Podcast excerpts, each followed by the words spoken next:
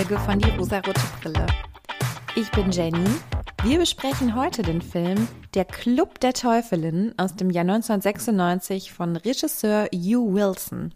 In diesem Film geht es um drei Frauen, die einen Club gründen, um Gerechtigkeit wieder zu erlangen, die sie in ihren Ehen nicht bekommen haben.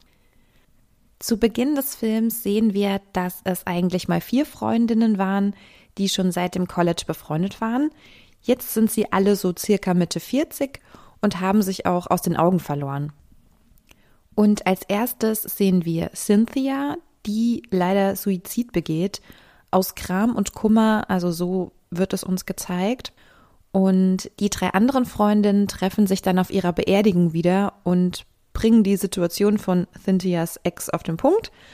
Er ist reich geworden durch die Beziehung und die Unterstützung seiner ersten Frau und glücklich durch die Jugend seiner zweiten Frau.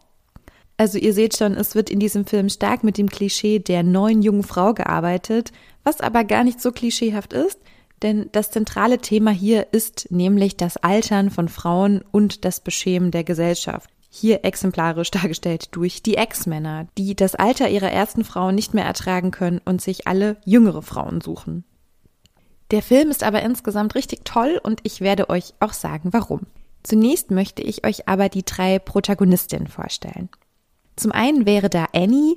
Annie ist die Erzählerin während des ganzen Films, die auch immer aus dem Off die Geschichte ein bisschen erzählt für uns ZuschauerInnen. Sie wird so ein bisschen als graue Maus eingeführt, zumindest ist sie sehr, sehr schüchtern. Sie hat eine Tochter, die zur Uni geht und im Gegensatz zu Annie einen sehr hohen Selbstwert hat und die nebenbei auch noch lesbisch ist. Annie wird immer wieder von ihrem Ex angerufen und ihre Tochter bringt es tatsächlich ganz gut auf den Punkt. Er nutzt sie nur aus, er ruft sie nur dann an, wenn er jemanden braucht, der sein Ego aufpoliert. Also Annies Tochter hat das schon total durchschaut, wie er mit ihr spielt. Aber Annie denkt, er liebt sie noch und er will sie doch noch irgendwie wieder zurückhaben und sie liebt ihn auf jeden Fall. Annie geht zur Therapeutin, da ihr Ex ihr immer wieder gesagt hat, sie hätte zu wenig Selbstwert und sie tut das also für ihn und nicht für sich. Das ist ein bisschen schade. Ich glaube, die beiden machen noch eine Paartherapie und das geht auch von Annie aus. Also sie tut wirklich alles für diese Beziehung. Annies Mutter ist oft da. Diese ist ein bisschen übervorsorglich und bevormundend und sie möchte auch sehr gerne, dass Annies Ehe funktioniert. Sie sagt selbst zu ihr so, warum gehst du zur Therapie? Wozu brauchst du Selbstwertgefühl? Du hast doch eine Ehe. Naja, sie sieht nicht so ganz, dass die Ehe eigentlich nicht so gut läuft und es kommt dann letztendlich auch dazu, der Ex ruft wieder an und will sie fein ausführen und lädt sie ein und sie ist ganz happy und denkt, oh, er hat endlich zu sich gefunden, endlich weiß er, was er will und er will mich. Nein, er will die Scheidung und sagt ihr das auch, nachdem sie Sex haben und nachdem er ihr gesagt hat, dass er sie liebt.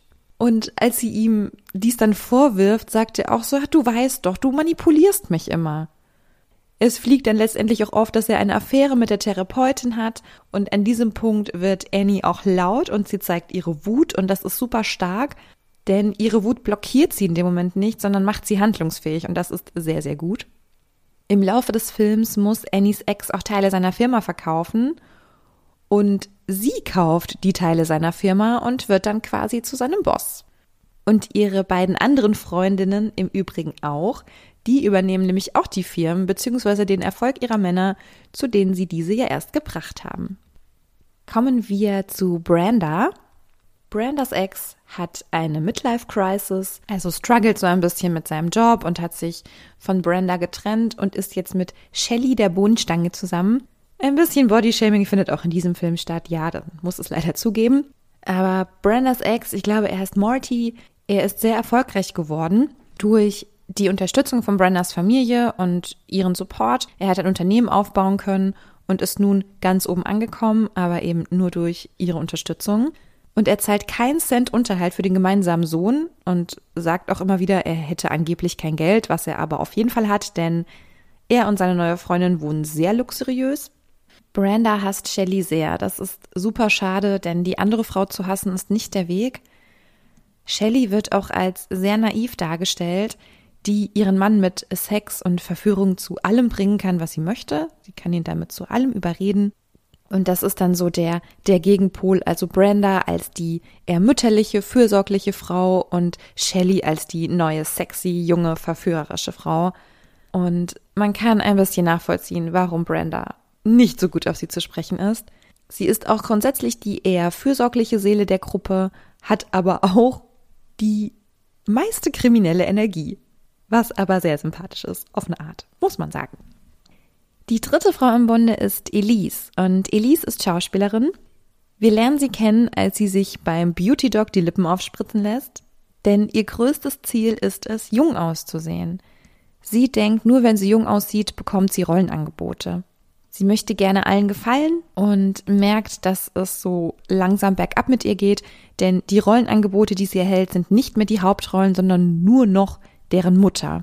Und sie sagt auch selbst in dem Film etwas, was zu einer Million Prozent stimmt. Sie sagt, Sean Connery ist 300 Jahre alt und spielt trotzdem jeden Lover und jeden heißen Hengst.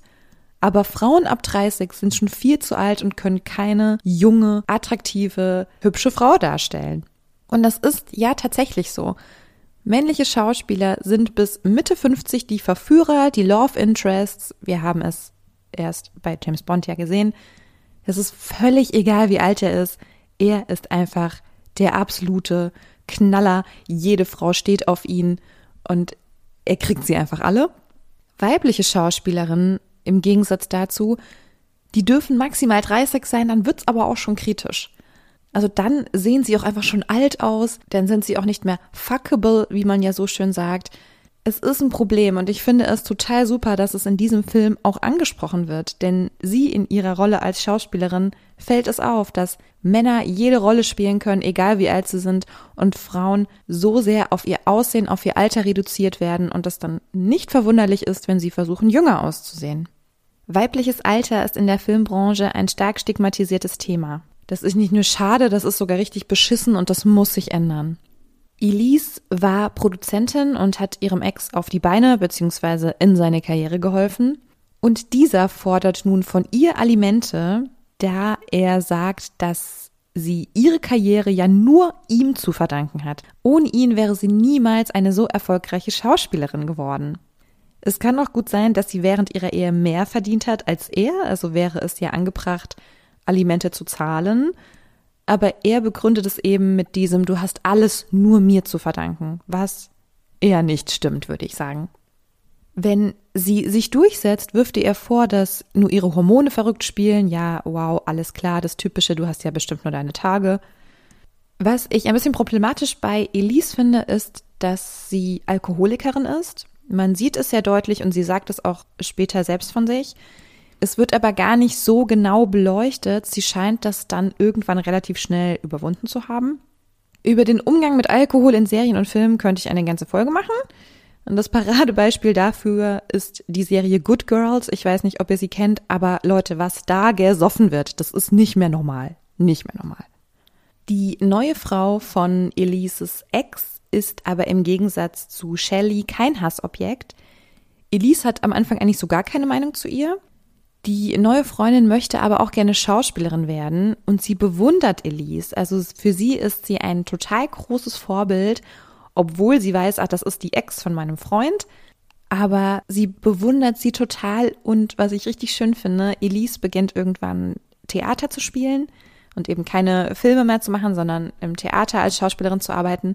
Und die neue Freundin, die kommt zu ihrer Theaterpremiere und ist total begeistert und freut sich für sie und supportet sie und das finde ich richtig schön, denn man sieht, so kann es auch gehen. Es muss keine krasse Feindinnenschaft geben zwischen den Frauen. Es gibt auch hier ein gutes Beispiel. Was auch noch irgendwie ganz witzig ist, der Ex von Elise denkt, seine neue Freundin wäre 28, aber sie ist gerade mal 16. So, was? Das merkt man nicht. Man redet nicht mal so über die Vergangenheit und sein Alter, das merkt man einfach nicht. Brenda, Annie und Elise beschließen auf jeden Fall zusammenzuhalten und sie bedauern auch, ihre Freundinnenschaft nicht schon früher wieder belebt zu haben. Sie betonen ganz oft, sie wollen keine Rache, sondern Gerechtigkeit und man sieht einen sehr starken weiblichen Zusammenhalt. Das ist wirklich sehr, sehr schön, wie sie sich alle gegenseitig supporten und auch ernst nehmen. Sie bezeichnen sich selbst als Hexen Wer mehr zu dem Hexenthema wissen möchte, dem empfehle ich sehr gerne das Buch Hexen von Mona Chollet. Das ist ein ganz tolles Buch über den Umgang dieses mächtigen Begriffs in der Vergangenheit und in der Gegenwart. Und sie schreibt im Buch auch sehr viel über das Alter von Frauen und was das mit dem Hexenbegriff zu tun hat. Das ist wirklich sehr, sehr empfehlenswert. Die Frauen arbeiten alle zusammen, um die Männer reinzulegen. Ich finde, Erpressung spielt da schon irgendwie eine Rolle, aber leider finde ich sie alle sehr, sehr charmant dabei. Die Männer verpflichten sich, des Friedenswillen nachzugeben und spenden für die Gründung, die die drei auf die Beine stellen. Diese gründen nämlich ein Krisenzentrum für Frauen in Cynthias Namen. Dort gibt es Beratungen zu Familienfragen, Drogen und auch Therapieangebote.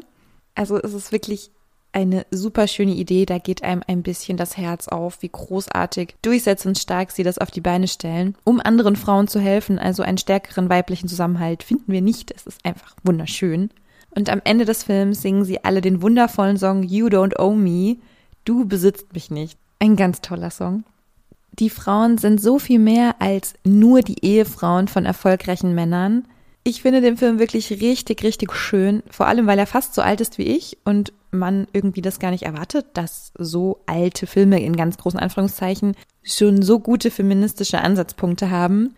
Also klar kann man noch einzelne Szenen kritisieren, aber grundsätzlich ist die Message toll, dass sie zusammenhalten. Ich weiß, ich habe es heute sehr oft gesagt, dieses Wort Zusammenhalt ist das Wort der Folge.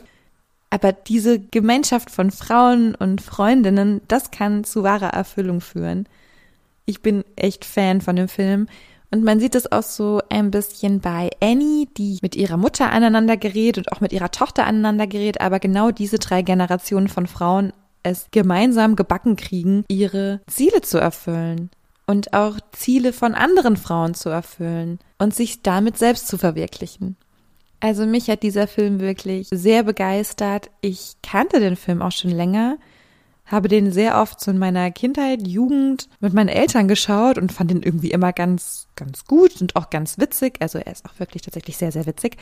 Aber dass er mich wirklich auch von der feministischen Seite jetzt nochmal abgeholt hat, das ist erst jetzt passiert und ich habe ihn nochmal mit ganz anderen Augen gesehen. Aber ich kann ihn euch wirklich empfehlen. Er ist super schön und ich würde mich sehr freuen, wenn ihr mir Feedback gebt oder Vorschläge schickt. Ihr könnt mich unter Instagram at dierosarotebrille.podcast kontaktieren oder auch sehr gerne eine Mail schreiben an dierosarotebrille at posteo.de. Und dann würde ich sagen, hören wir uns in der nächsten Folge wieder. Habt eine schöne Zeit, lasst es euch gut gehen und bis dann. Ciao.